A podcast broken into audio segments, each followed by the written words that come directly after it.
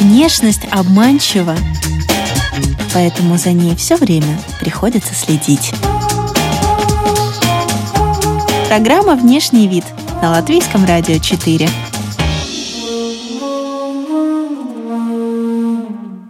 Здравствуйте, дамы и господа! Вы слушаете программу на Латвийском радио 4 и подкаст о красоте и моде «Внешний вид». Здесь мы изучаем влияние внешнего вида на все сферы жизни героев, знакомимся с новыми трендами и отвечаем на такие вопросы, о которых вы раньше даже не задумывались. Приглашаем и вас окунуться с нами в этот интересный опыт. У микрофона Алиса Орлова. Далее в выпуске вы услышите по двойному подбородку. Можно сразу понять, как ставить свет, чтобы это было красиво. Я всегда притворялся, да, плохим парнем.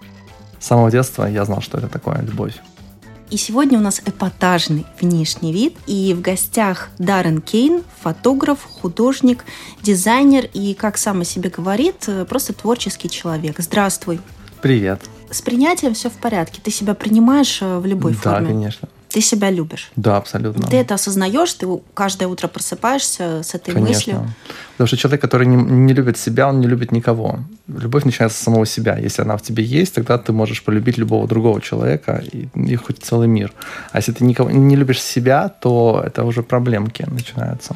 А так всегда было или это какой-то всегда путь? Всегда было. Меня так научила мама. Она мне показала, что есть вот такая вот любовь. Да, меня воспитывала мама и бабушка в основном.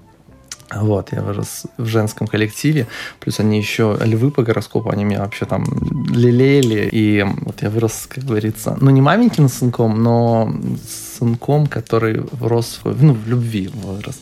И они мне показали, что такое любовь, забота и ласка, и я вот это вот вырос, и вот также я это все вношу в свою жизнь. Поэтому с самого детства я знал, что это такое любовь. А женщины в твоей семье э, сформировали для тебя образ э, ну, такой идеальной дамы? Да, конечно, абсолютно, абсолютно сформировали. Вот, я не знаю, я редко встречал таких женщин, как моя мать в жизни. В плане да, да, внешнего да. вида, как мама проявлялась, что ты помнишь из детства? Mm, на самом деле я никогда не замечал вот в женщинах, в чем они одеты. Для меня важно, чтобы у женщины были красивые глаза и от нее хорошо пахло. Это два критерия, по которым я выбираю женщин. От меня уже ничего не спрячется, не скроется, как говорится, поэтому я вижу, как бы, уже практически свою одежду научился распознавать, у кого какая фигура, и делать соответствующие выводы. Я очень много людей фоткаю да, в своей жизни. Ну, не обходится дня, чтобы я никого-то не сфоткал. Я каждый день вот практически фоткаю людей, да, и когда ты фоткаешь человека, ты анализируешь полностью его, его повадки, его мимику, его жесты, как он раскрепощен, не раскрепощен как он одевается, как он ходит, даже по походке, по осанке все видно и сразу все понятно. Вот, поэтому я уже, у меня уже глаз так наметан полностью, и я сразу видишь, ну и в 90% мои подсчеты становятся верны, как будто видишь, например, девушку какую-то или парня, и ты уже представляешь, ага, по, по своей матрице, которую ты там сам построил себе, думаешь, ага, это вот такой-то, такой-то тип.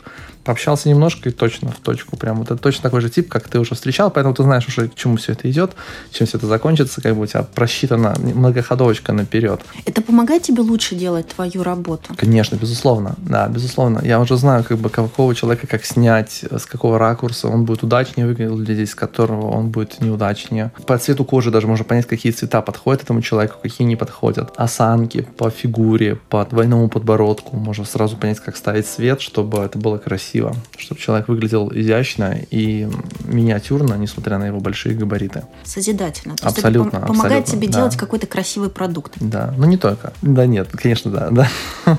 Имидж плохого парня, который за тобой закрепился. Да. Э, искусственно созданный или нет? На самом деле он был создан искусственно, да, я сейчас написал книжку, я уже написал три книжки, сейчас вот хочу издать свою третью книгу, она называется «Книга мудрости», и там есть небольшой очерк меня, вот. И там написано, что я всегда притворялся, да, плохим парнем. На самом деле я приличный мальчик, который всегда хотел быть, казаться круче. Вот так вот. У меня была школьная любовь с девчонкой, и она мне очень нравилась. А в школе я не был таким бэтбоем. Ну, не, ладно, был, но про меня девчонки все говорили, что я бабник, хотя я не был бабником, но я просто хотел с девчонками там тусоваться платонически. Ну, я был влюблен в свою одноклассницу. И она потому что мне все говорила, что ей нравятся такие плохиши, всякое такое. И вот когда я закончил школу, я сразу пришел пошел в университет, и я понял, что девчонкам нравится, у меня такая установочка появилась в голове, что девчонкам нравятся плохие парни. И я создал сразу же себе такой рокерскую куртку, какие-то... Если посмотреть мои фотографии, как я ходил в университет, это разрыв всех шаблонов. Один день я ходил в кожаной куртке, в таких сапогах до, до колена и как выбритый как панк, а в другой день я полностью был бритый на лысо, в леопардовом пиджаке, в яркой розовой рубашке и с алюминиевым кейсом. И я чувствовал себя в этом комфортно, и я чувствовал, что, знаете, от меня пахнет такой, знаешь, силой какой-то. Ну, как бы я возымел огромную популярность в университете. Наверное, тем самым я пытался, знаете, закушать, короче, вот это вот горечь от любви неразделенной. И тем самым решил взять не качеством, а количеством. А что думаешь о токсичной маскулинности, которая, как я понимаю, обществом, особенно женским, не поощряется, особенно сейчас. Ну, мне кажется, что это все взгляды феминисток, накрученные тиктоками и социальными сетями. Это абсолютная часть стандарта общества вообще мужчины и женщины. Мужик должен быть брутальным, он не должен нравиться девчонкам. Девчонка должна смотреть на мужика и бояться его. Да, мужчина должен быть зверем. Но фишка в этом заключается в том, что он должен контролировать себе своего зверя. Да, и зверь, он хороший, как бы он опасный, но он очень хороший, когда он умеет его контролировать. И это нравится женщинам больше всего, когда ты брутальный, дикарь, такой savage, но при этом ты можешь обуздать своего дикаря внутри и быть э, очень добрым и ласковым. Но в моменты опасности или в моменты трудности, когда тебе это нужно, ты включаешь своего дикаря и добиваешься своих целей. Ну, ты знаешь, я сомневаюсь, что я хотела бы кого-то бояться, ну, из э, рядом находящихся людей. Ты просто еще не встретил, наверное, такого человека. Так, да. Через сколько я встречу мои прогнозы? Обычно я ношу с собой кубики, которые предсказывают. Сейчас я что-то забыл. Ну, да. поэтому... Но зато у тебя сегодня масса других аксессуаров очень симпатичные. Наверняка да, за каждым есть какая-то история. Конечно, Расскажи. Да, они у каждого, у каждого из этих колец у них есть своя история. Предыстория того, что моя сестра, она живет в Лондоне уже 15 лет, по-моему. Она работала какое-то долгое время в ювелирной компании Стивена Вебстера. Это такой известный английский дизайнер. И каждый Новый год она мне присылала подарок кольцо. И э, я очень-очень как бы ей за это благодарен. Но при этом она мне присылала кольцо с, под, с подписью, типа, это там будет защищать тебя там от того-то, там, это там тебе такое-то на удачу, это такое-то. И у меня очень много теперь этих колец скопилось дома, вот. И время от времени, когда мне какие-то кольца я не ношу практически, я их дарю друзьям своим, потому что я вижу, что им нужно такое кольцо. Вот. Ты веришь в энергию вещей? Абсолютно, абсолютно. Я считаю, что любая вещь — это энергия. Вот если у тебя вещь лежит без дела, и ты ей не пользуешься, это мертвая энергия. Поэтому я стараюсь полностью раз в какое-то время выкидывать все свои старые вещи, либо отдавать их, либо раздавать друзьям и полностью обновлять их. Либо там кто-то мне что-то дает свое, либо я покупаю какую-то новую вещь. Но мне нравится намного больше вот вещи, которые уже чьи-то. Да? Я объясню чуть-чуть. Потому что а, когда вещь чья-то, и он тебе ее подарил или отдал, это как бы вещь с его энергией, с его энергетикой позитивной. Ну, если он тебе по доброй воле отдал, если ты не украл, конечно, чужую вещь, там, она проклята или еще что-то. Когда человек тебе отдал какую-то вещь, и она заряжена энергией, ты прям чувствуешь энергию этого человека, и он становится частью тебя. И это неописуемая вещь. Вот мне мой друг, а, он уехал жить в Ливан, Лебанон. Он мне перед отъездом подарил свою кожаную куртку, в которой он здесь ходил. А, эту куртку дал мне, говорит, потому что там у нас очень жарко, мне эта куртка не понадобится а тебе она здесь нормально будет. И вот я в ней хожу, и когда ты одеваешь, ты чувствуешь свою крутость плюс 10 сразу. Там, ну, как в компьютерной игре, ты как бы получаешь вещи, у нее сразу статистика уже повышается твоя. Поэтому я считаю, что каждая вещь несет свою энергетику, она может быть как хорошая, так и плохая. Вот, и это дико приятно, когда ты ну, получаешь такую вещь. Это намного круче и намного ценнее, чем получать, покупать новые вещи, потому что они без души. Ну, пока ты не придал им свою энергию и свою душу, они как бы пустые абсолютно. Сейчас, учитывая то, что такие делают дешевые материалы, майка после второй стирки становится вообще никакой, вообще штаны там садятся на 5 размеров, поэтому я придерживаюсь все-таки старой вот классики. У тебя такие яркие вещи, сам их выбираешь или кто-то работает над твоим имиджем? У меня целая команда специалистов, которая... У меня 10 человек команда. Первый мне подбирает аксессуары, второй подбирает одежду, а сейчас в конце очки. ты скажешь, это шутка. Это шутка. Конечно, шутка, да. Я сам все это делаю. Да, потому что э, никто лучше тебя не знает, что тебе нужно. Да, люди, которые там находят себе там какие-то имиджмейкеров, они просто либо очень ленивые, либо очень не любят себя потому что они доверяют кому-то больше, чем самому себе. Я считаю, что человек должен в первую очередь доверять самому себе и чувствовать, в чем ему комфортно. Да, и когда он вот соединит в себе вот этот стиль и комфорт, это станет его персональным стилем, и даже начнутся люди, которые будут повторять его, этот стиль, копировать его стиль. Здесь я не соглашусь, ты же сам себя не стрижешь. Стригу. Что... А, прости. Да, да, да, да, да. И вообще у меня послужной список очень долгий. Я сам себе делаю татуировки, сам себя стригу. Какую татуировку ты себе сделал сам? Ну, много вот эту. На ногах на животе. Ты Тут... правой рукой делал на, да, на, на левой, левой руке. Да, да, да. Ну Или... да, так да, хотя бы попроще. Да, ну а как да. же все-таки неприятные эти ощущения? Это же больно. Как, mm. как, как и делать э, такую серьезную работу и при этом с болью бороться? На самом деле человек сам себе боль не причинит. Думаешь, ну потерпи чуть-чуть, еще немножко осталось, еще чуть-чуть, вот все готово уже, все круто. На мне 89 татуировок. Вот, и я себе сделал только 3-4 себе сам сделал 4, остальные все делали мне специалисты. Но это про чувство контроля? Или нет, это просто новый опыт? Нет, Интересно было? нет, это э, когда ты не можешь сам сделать, ты просишь специалиста, чтобы он сделал тебе сам.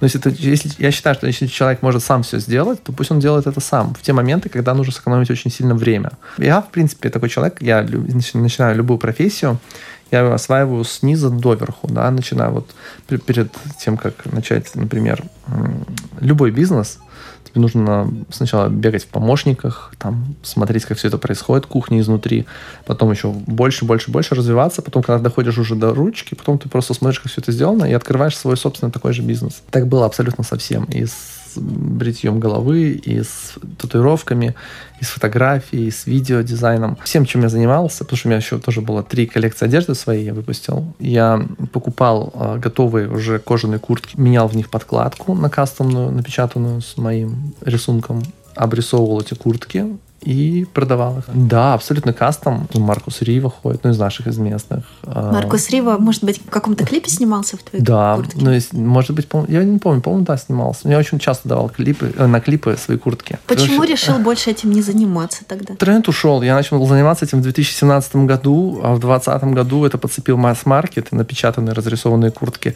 Я понял, что все, это ушло, и это уже не актуально. Дилетанты никогда не различат, что это масс-маркет или это кастом кастомная вещь. И вот они говорят, слушай, зачем нам платить тебе, там, допустим, 300-500 евро за куртку, если можем купить за 20 и за 30 евро такую же куртку и будем также себя чувствовать. Я говорю, пожалуйста. Каждый человек выбирает в меру своих потребностей. А скажи, что будет популярно в ближайшие пять лет на стыке моды и бизнеса? Я скажу вот что.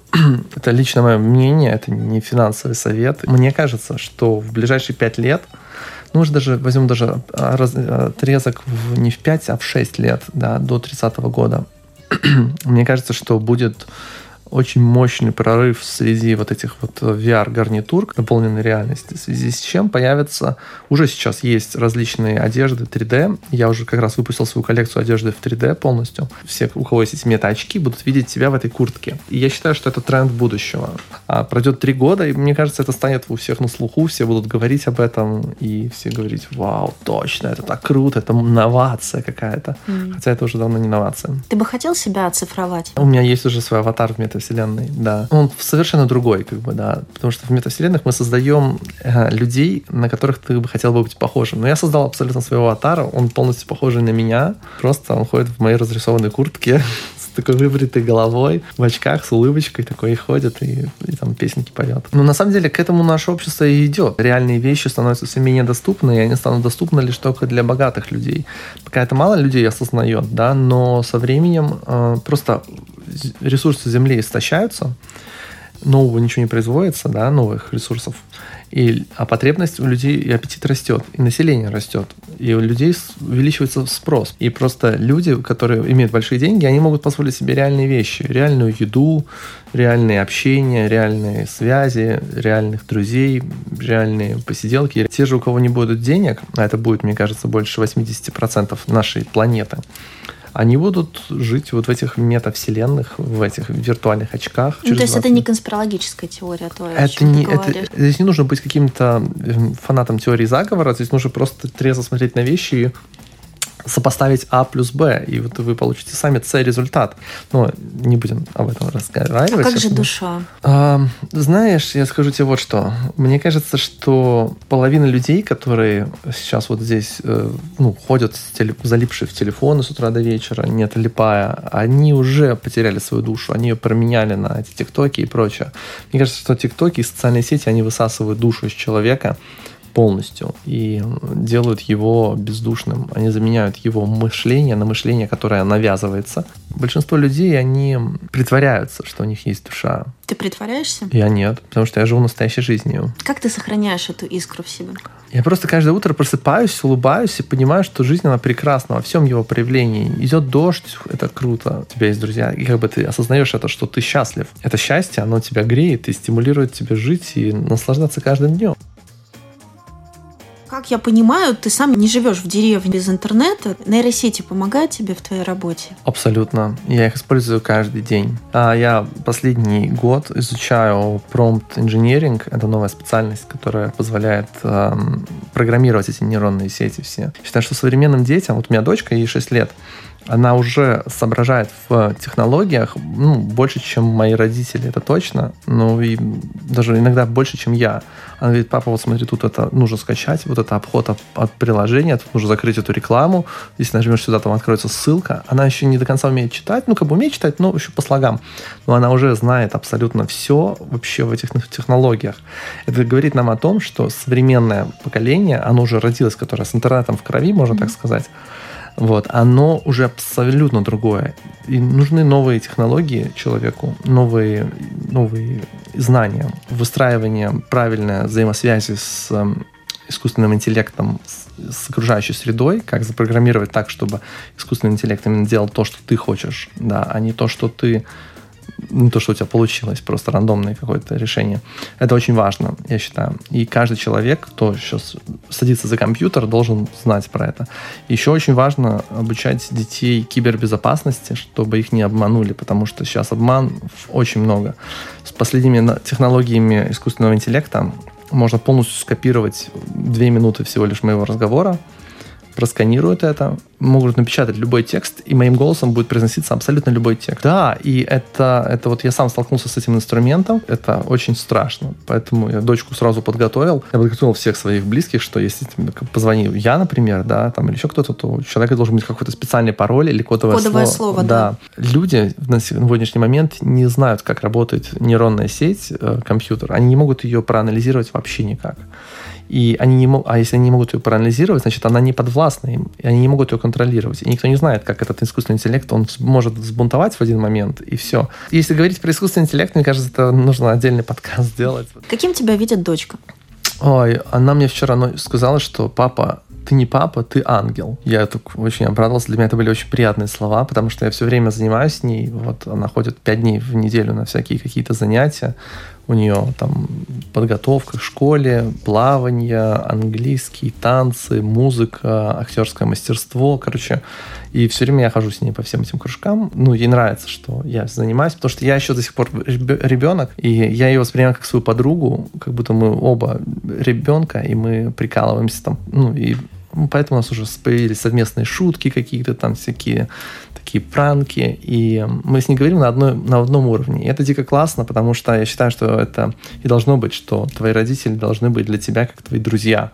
Вот мы с ней как бы друзья, вот поэтому так. А кто кому тогда будет родителем, если оба друзья друг друга? А, в этом-то прелесть заключается, что иногда она для меня родитель, потому что я иногда что-то забываю, говорит, папа, ты забыл свои документы. Я такой, точно, я забыл эти документы. А иногда я говорю, Иона, ты забыла там перчатки. И она такая, ой, точно, и все. И вот тем самым мы друг друга под, под, подстегиваем и поправляем, помогаем друг другу становиться лучше. Как совмещается провокационный фотограф и папа-ангел?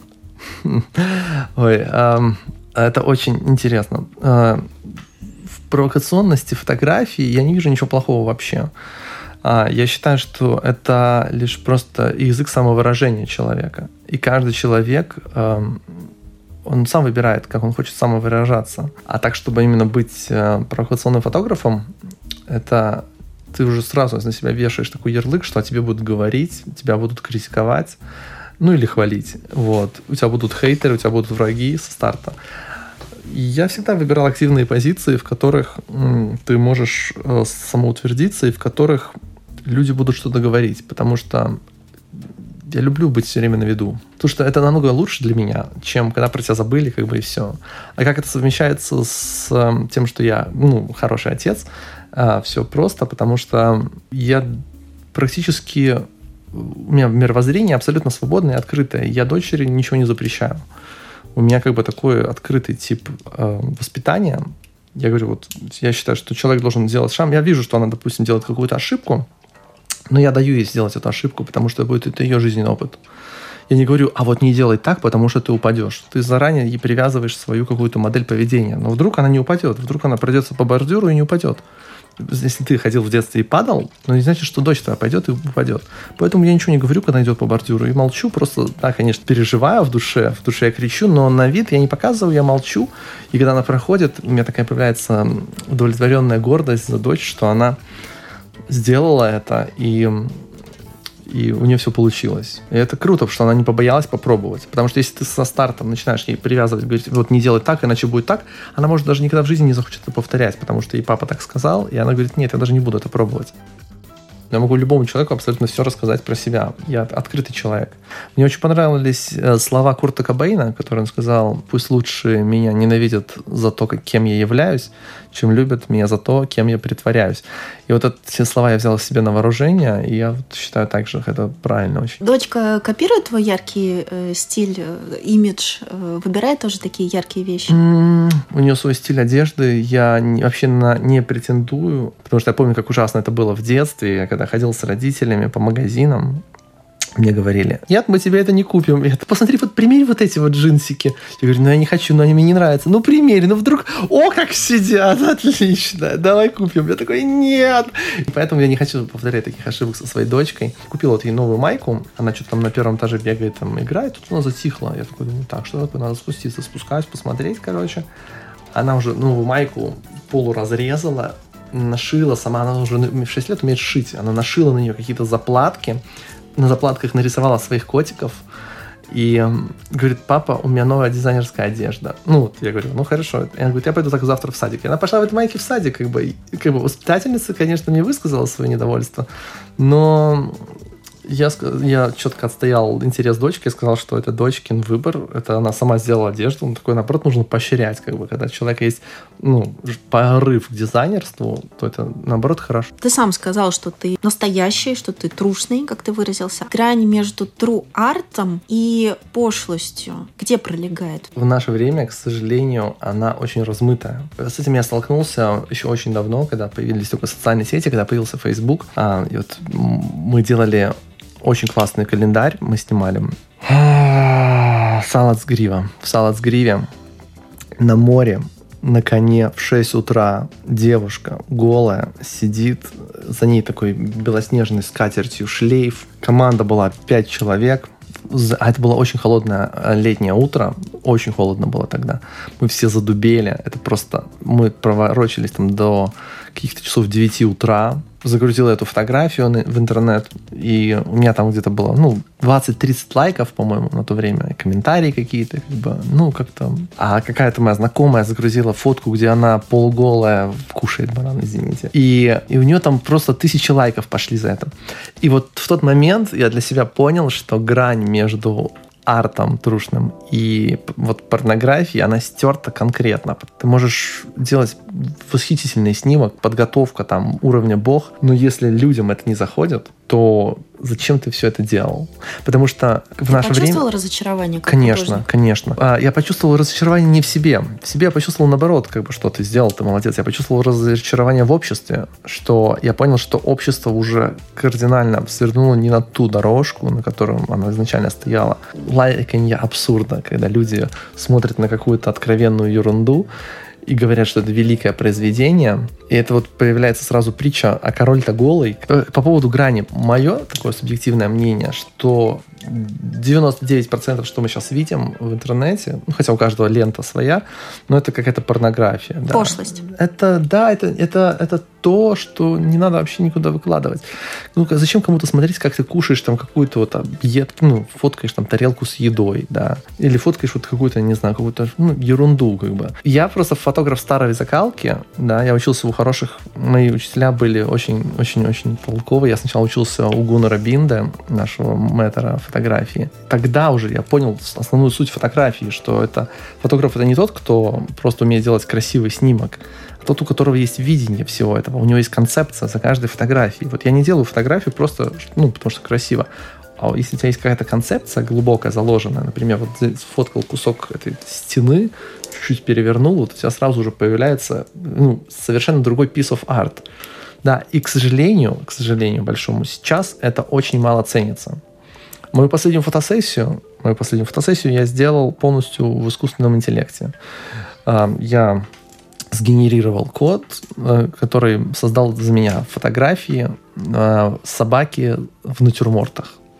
Это одна из самых вообще нереальнейших задач сделать натюрморт. Натюрморт, ты понимаешь, композиция с фруктами, овощами и прочими предметами быта, и на них еще присутствовали живые собаки. Я посчитал, чтобы такую съемку сделать, нужен просто какой-то ну, колоссальнейший труд приложить. Но поскольку я за последний год учил этот промпт-инженеринг, я написал промпт, сгенерировал такие картинки, и большинство большинство моих подписчиков даже не заметили, что это не настоящие фотографии. Но учитывая тот факт, что я на эту фотосессию затратил ну, 10 минут своего времени, а лайков получил больше бы, чем я затрачивал бы на реальную такую фотосессию, то результат меня порадовал.